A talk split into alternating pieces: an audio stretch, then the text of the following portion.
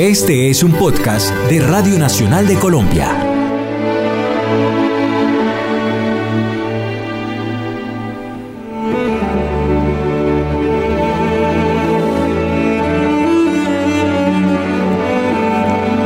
Son muchos los elementos que entran a ser parte de los cimientos que sostienen la melomanía de quienes decidimos hace ya varios años abandonarnos al deleite, a la contemplación y a la proyección de la música hasta el punto de convertirla en asunto vital. Enfrentado a esta nueva y maravillosa tarea de construir una lista de cinco elementos para compartir a través de los podcasts, hoy he optado por reconocer el trabajo de uno de esos raros seres que decidió colorear la escena cinematográfica con sus notas, sin distinción de género, porque Morricone se ha ocupado de vestirlo todo, desde la más íntima de las emociones humanas hasta la más frenética escena de acción, literalmente.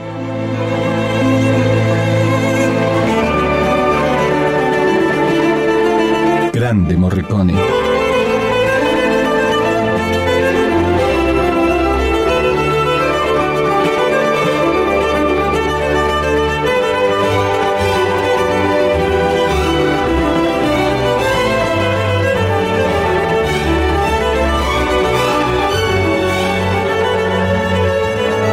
Muy pocas cosas en realidad sorprenden dentro de las cacareadas tradiciones comerciales y rutilantes con que se construyen esos eventos anuales que en la Norteamérica de Europel premian a músicos y actores en Grammys, Oscars, Globos, etc.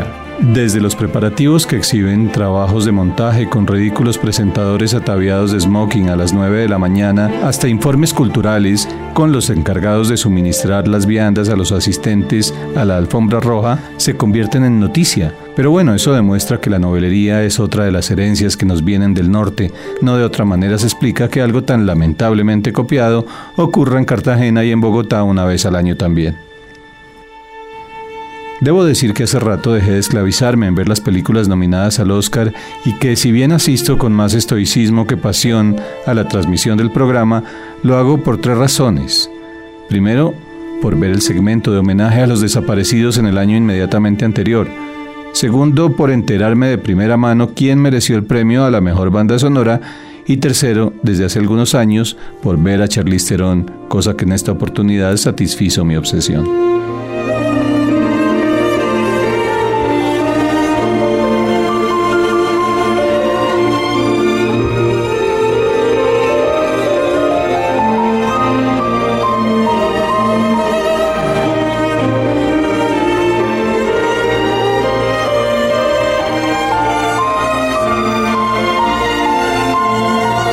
Esta vez, ver premiado en Justa Lida, un hombre de la estatura del maestro Ennio Morricone, sí que premió mi sometimiento a tanta banalidad.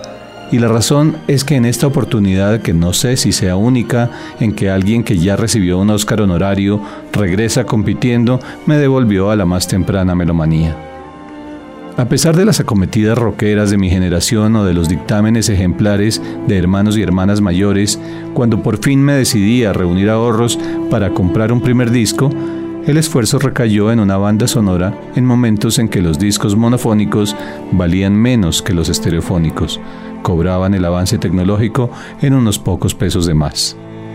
El primer disco que compré en mi vida fue la banda sonora de la película El bueno, el malo y el feo, filme dirigido por Sergio Leone, que además abrió las puertas a una de las carreras más respetables y sobresalientes de la historia, la del actor y director norteamericano Clint Eastwood.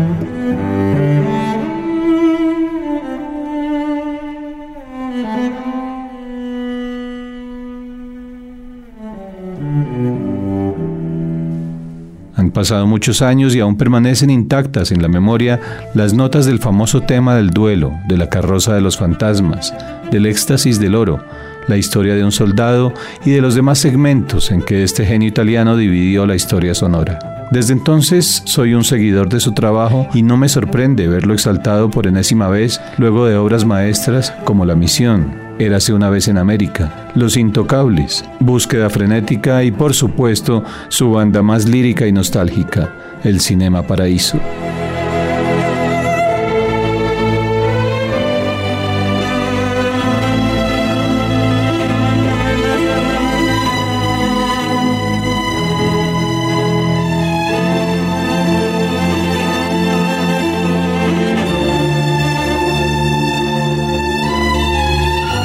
No era más, simplemente más que un homenaje, estas líneas son un agradecimiento si consideramos que el trabajo de este hombre es la primera piedra de mi identidad melómana y de mi sensibilidad artística.